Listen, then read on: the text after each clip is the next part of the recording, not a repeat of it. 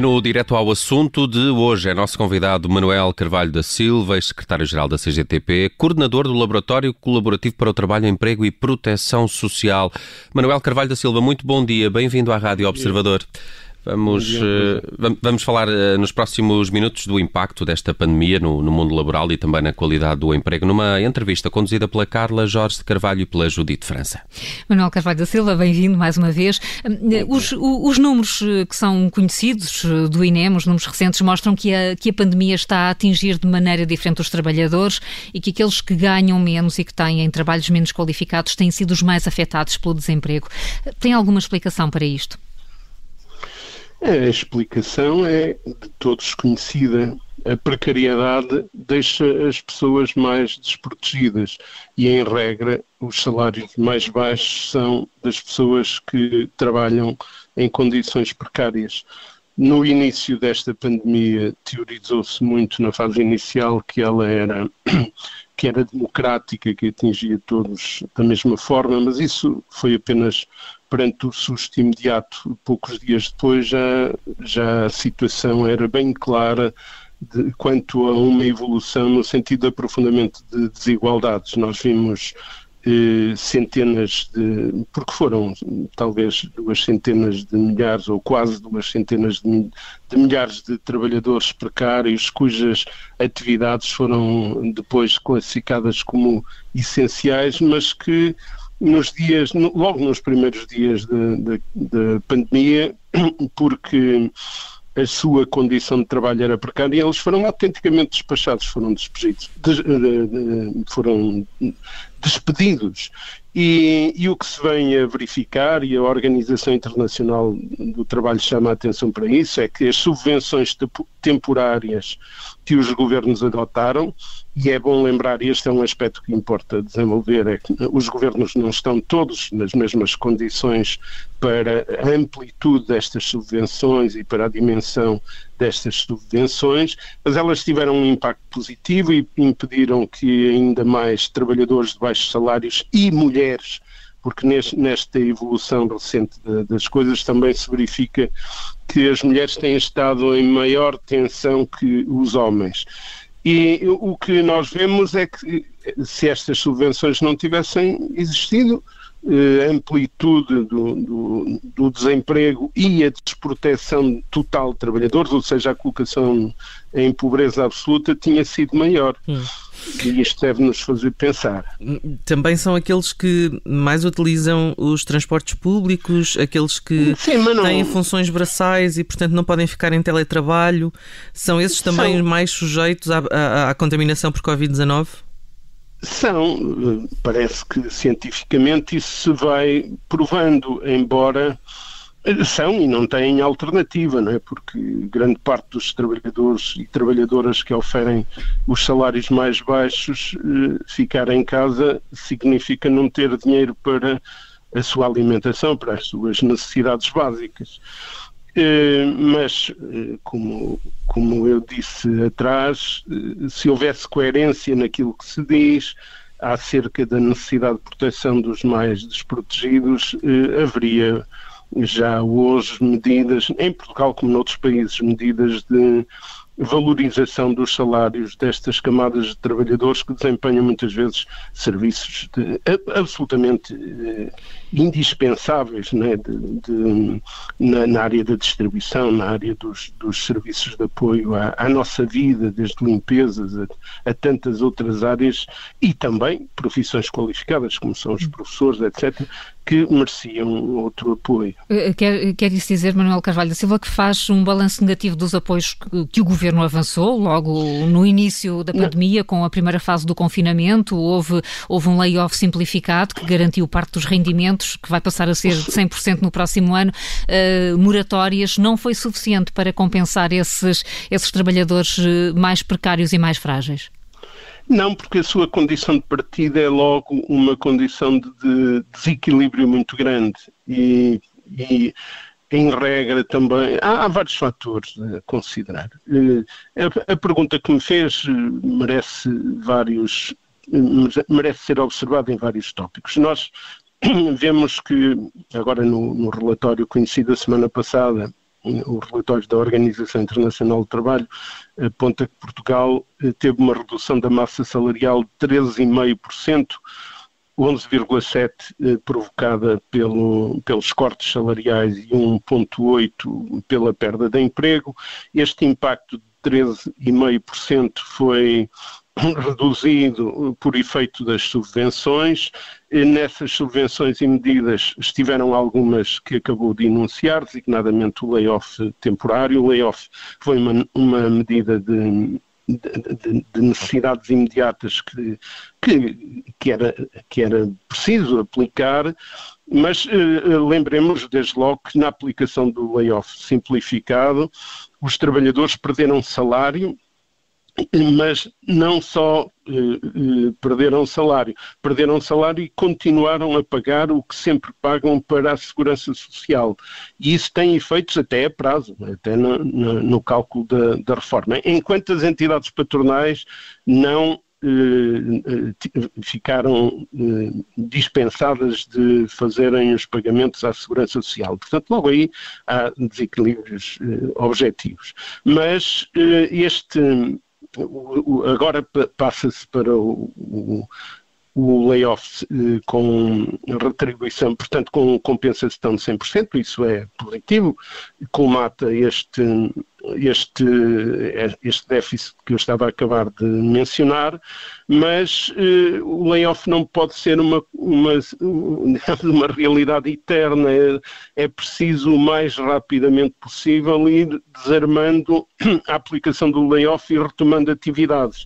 E não há aqui uma a, a, possibilidade, o tempo já provou isso, de estarmos à espera de um retorno à normalidade. Nós não, não vamos ter uma normalidade naquilo que a palavra significa em absoluto à luz da nossa experiência. Nós vamos ter realidades do futuro muito complicadas. E aqui é que entram outros problemas, que é esta alguma indução na, na sociedade, alguma lógica de desvalorização salarial e a nível europeu isto também se verifica. Se isso acontecer é extremamente grave, mas permita-me ainda um pequenino acrescento é que hum, hoje prevê-se que os países vão retomando as atividades de acordo com as suas condições, desde logo as suas capacidades de investimento, porque essa é uma questão fundamental, e de proteção às pessoas, e como eu disse, os países não estão todos em pé de igualdade, os seus sistemas de proteção social são diferentes, a, a, fragilidade do nosso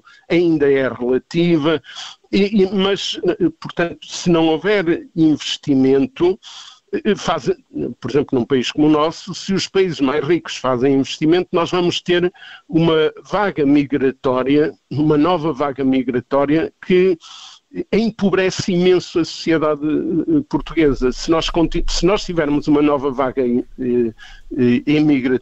emigratória, eh, temos que pensar numa coisa, que é se uma sociedade dispensa a sua população ativa em idade fértil, do ponto de vista da evolução demográfica, o país está condenado, mas não só, é demográfica e é de, de densidade e dimensão do trabalho qualificado. Ou seja, saem trabalhadores jovens que, com qualificações que fazem muita falta à, à sociedade para, para a organização da economia, para as dinâmicas de desenvolvimento da sociedade. Eh, ehm, Carvalho da Silva, eh, mas eh, qual é a alternativa ehm, quando fala de investimento público, desse investimento que é preciso fazer-se neste momento? Está a falar em injeções financeiras nas empresas diretamente? Há, dois. O primeiro, desde logo, quando falamos de investimento público, é o investimento direto do, do, próprio Estado. Mas também é preciso, a sua observação tem lógica, também é preciso eh, puxar pelo investimento privado. E o, investimento privado, em alguns casos, necessita mesmo de apoios diretos. Isso é verdade. Mas não podem ser eh, generalizados. E o que é que nós temos neste momento? Nós temos, eh, como eu disse, um país que não tem disponibilidades financeiras muito significativas. Nós temos uma cultura de controle orçamental eh, em alguns aspectos fundamentalista e se associarmos a escassez de recursos a esta, a esta lógica de, de fundamentalismo orçamental, eh, a coisa pode, pode piorar ainda mais. Ou seja, numa sociedade como, como, estamos hoje, em que não há possibilidade de recuperação rápida da economia pela via das exportações, porque e, e, e pela, pela, via interna, como eu disse, é, é preciso, é limitado, ou seja, não, não, responde aos problemas todos, o, o, aumento do consumo interno, mas é preciso condições financeiras para puxar pelo consumo, pelo consumo interno. Porque esse, a esse podemos deitar a mão e fazer dele qualquer coisa. Mas, portanto, nós, nesta crise, estamos numa situação diferente da crise anterior. A crise anterior havia essa hipótese muito concreta de, de, aumentar, de melhorar a nossa situação pela via das exportações. Mas isso deu ancoradouro à tese da desvalorização salarial e, como vimos na, na, nessa crise anterior, esse caminho da desvalorização, da desvalorização interna e da, da desvalorização salarial foi um desastre. Ora bem, então estamos aqui numa situação muito, muito difícil. Ainda por cima, o governo a, a cada passo mostra grandes hesitações e grande receio de que a, eh, a chamada bazuca, ou seja, os apoios financeiros vindos da Europa que podiam facilitar um bocado o, uma dinâmica de investimento, estão ainda carregados ou envoltos em, em nuvens muito, muito escuras. E, e, portanto, se, se, o governo está aqui a hesitar, parece um bocado aquele quando um miúdo está junto à água, quer, não sabe mergulhar ou não sabe como é que há de mergulhar e está com receio de, dar, de, de saltar encolhido e, e, e, dar um chapão, hesita, hesita e acaba mesmo por, por, por dar o chapão na água. Hum, mas, mas vê, vê, um chapão... É um pouco esta a, a, situação em que o governo também se encontra, pelo menos pelos sinais que vai dando. Hoje, hoje há um sinal que poderá ser importante, pergunto-lhe, Carvalho da Silva, uh, o Governo vai apresentar a proposta de salário mínimo nacional e é acima até daquilo que, que estava inicialmente previsto. Não vê isso como, como um sinal positivo? Há vários sinais positivos. Como disse, este é um, eh, já falámos do layoff e da evolução do layoff, eh, mas é preciso pensar que nós não podemos ficar eternamente na, na, a gerir milhares e milhares ou centenas de milhares de trabalhadores em situação de layoff. O, o aumento do salário mínimo é, é um indicador positivo para contrariar isto que eu estava a dizer, que é a, a, tentativa da solução dos problemas por desvalorização dos salários, porque se formos por aí, nós vamos facilitar aquilo que eu estava a dizer, que é um perigo iminente, que é uma nova vaga de emigração dentro de alguns meses, que nos deixa ainda mais empobrecidos. Não há saídas pelo lado da redução dos salários, não, não conseguimos fixar emprego eh, e emprego qualificado em particular, e não conseguimos eh, fixar a juventude. Portanto, nesse sentido, do aumento do salário mínimo é um sinal, mas tem que ser acompanhado de outras medidas, de uma dinâmica muito grande de negociação entre os atores, desde logo o governo, mas também os, os empresários e os, e os, trabalhadores, os patrões e os sindicatos e as suas organizações. Deve implementar-se muito a negociação coletiva, a discussão de situações a partir das realidades concretas que se vivem em cada empresa, a discussão de caminhos e, repito, eh, o governo tem mesmo que fazer tudo e deve convocar a sociedade para fazermos tudo o que for possível no sentido de encontrarmos caminhos de investimento, porque se não tivermos um investimento e se não procurarmos respostas eh, a, este, a este aumento, de, portanto, utilizar o sistema de proteção social para evitar que, que estas este, este, esta ausência de emprego quebra da qualidade do emprego não se transformem numa onda de pobreza muito, muito complicada, é, há, há um princípio, permita-me só dizer isto. Eh, desiludamos-nos quando pensamos que é possível desenvolver a sociedade eh, mantendo níveis de pobreza elevado. Isso é absolutamente fatal. Não há nenhum caminho de recuperação económica e de desenvolvimento do país se se mantiver ou se se agravar o, a dimensão da pobreza. Temo, temo, que isso possa acontecer com a TAP. Está a falar na estratégia que o Governo deve, deve seguir eh, para repor algum investimento e algum crescimento económico.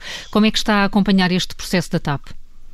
É, com, com grande apreensão, naturalmente. A TAP é uma companhia eh, não é das grandes companhias de aviação, mas é à escala nacional uma companhia de, grande, de, de dimensão elevada, porque, porque custa muito eh, num país que tem a riqueza que nós temos, digamos, é um volume de encargos significativo, é uma companhia que faz muita falta, é uma companhia apanhada neste, neste, nesta onda de problemas que vai atravessar o setor da aviação durante muito tempo. Mas só, acha, acha bem, acha bem que o Parlamento seja chamado a tomar uma posição sobre o plano de reestruturação? Eu, acho, eu partilho de, das observações que têm sido feitas que se o Parlamento se pronunciar para aprofundar o conhecimento das coisas e trazer à sociedade toda a sua expressão, e se for um pronunciamento que tenha efeito, tem lógica. Agora, se as coisas estão decididas e impostas pela União Europeia e ir ao Parlamento apenas para sancionar, isto não produz efeitos nenhums. O que vai acontecer é que as dinâmicas de conflito e as dinâmicas de, eu diria mesmo, de destruição de ânimo e de capacidade de resposta do, daqueles que estão envolvidos vai diminuindo. Hum. Não, nós não podemos ser colocados perante factos consumados. Isto exigia uma capacidade de manobra por parte do país eh, muito grande para porque o investimento é grande à luz da como eu disse, à luz da, da riqueza que o país tem. E, e será uma utilização uh, uh, uh, menos eficaz ou menos eficiente ou menos proveitosa do que para outros setores, imagino. E, e isso leva-me a uma pergunta: a nacionalização foi um, foi um mau caminho? Eu acho que não havia alternativa quer dizer, ou, era nacionalização ou era o, o, Estado, ou seja, nós todos, não é, que pagamos impostos, a suportar eh, indefinidamente, porque o buraco estava, está por uma, por uma via ou por outra está sempre aberto. E vamos deparar-nos com outros problemas, porque na fase da recuperação do setor, nós não imaginamos como é que ela vai acontecer, até em função, porque também não imaginamos como é que se vai revitalizar o turismo e outras áreas, eh, mas o que nós vamos assistir ainda é uma, uma, uma luta muito dura em que os maiores vão tentar engolir os mais pequenos a, a toda a velocidade. E, portanto, eh, é por isso que eu digo que não devia haver aqui eh, decisões eh, a régua esquadro como parece que estão a ser tomadas pela União Europeia, porque as legalidades dos, dos países, para eles poderem ter condições de, se, de responderem à crise e de se desenvolverem, os países precisam de espaço de manobra. Eh, eh, essa luta dos mais pequenos que, que falava um, ehm, pode uh, de alguma forma uh, ser, ser intensificada pelo facto uh, da CGTP, que é a maior força sindical, ter perdido algum do seu poder nas ruas. Uh, e isto, enfim, de alguma forma relacionado com o novo enquadramento que temos na Assembleia da República um, e que de alguma forma acaba por tolher a ação da CGTP. O que se vem assistindo há, há muito tempo é, é um, uma situação de fragilização crescente eh, das condições dos trabalhadores e das suas organizações, em particular do movimento sindical, à escala nacional e à escala europeia e internacional. Mas, eh, mas o que, o que mas porquê é que isso acontece?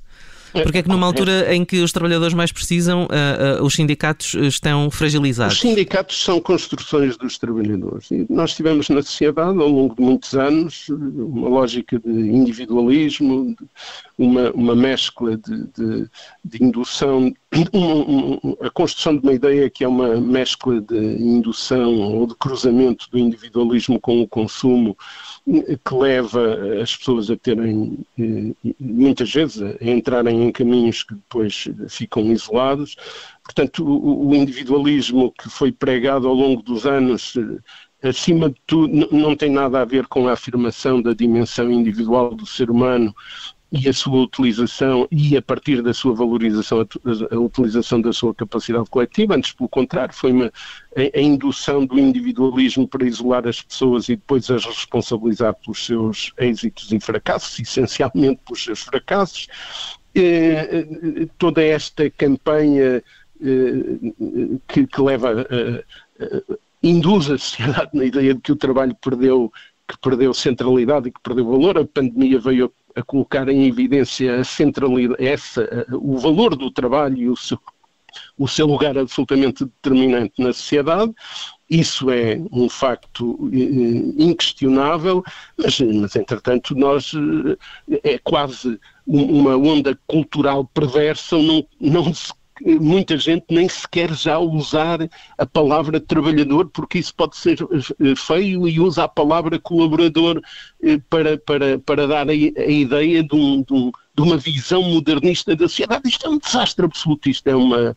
Eh, a maior parte das vezes, quando ouço as, as pessoas falarem de colaboradores, quando deviam estar a usar e bem a palavra trabalhador, arrepia-me porque isto conduz, uhum. conduz a, a, desvios enormes. O, Mas... o, que é que temos? Temos enfraquecimento, sem dúvida. Ou melhor, temos um movimento sindical mais frágil do que aquilo que era necessário, mas há uma coisa, os, os trabalhadores vão ter, como ao longo dos últimos séculos assim aconteceu, já lá vão mais dois, desde o início da industrialização, vão ter de reorganizar-se e, e, de encontrar Carvalho forças Silva. e os sindicatos eh, ao longo destes 200 anos já atravessaram períodos difíceis e tiveram que ser recuperados para uhum. responder aos problemas da sociedade. Muito, muito bem. Manuel Carvalho da Silva, nosso convidado hoje no Direto ao Assunto, é coordenador do Laboratório Colaborativo para Trabalho, Emprego e Proteção Social, foi secretário-geral da CGTP. Muito obrigado pela sua disponibilidade e por estes esclarecimentos e bom resto bom de dia. dia bom, bom trabalho. Dia.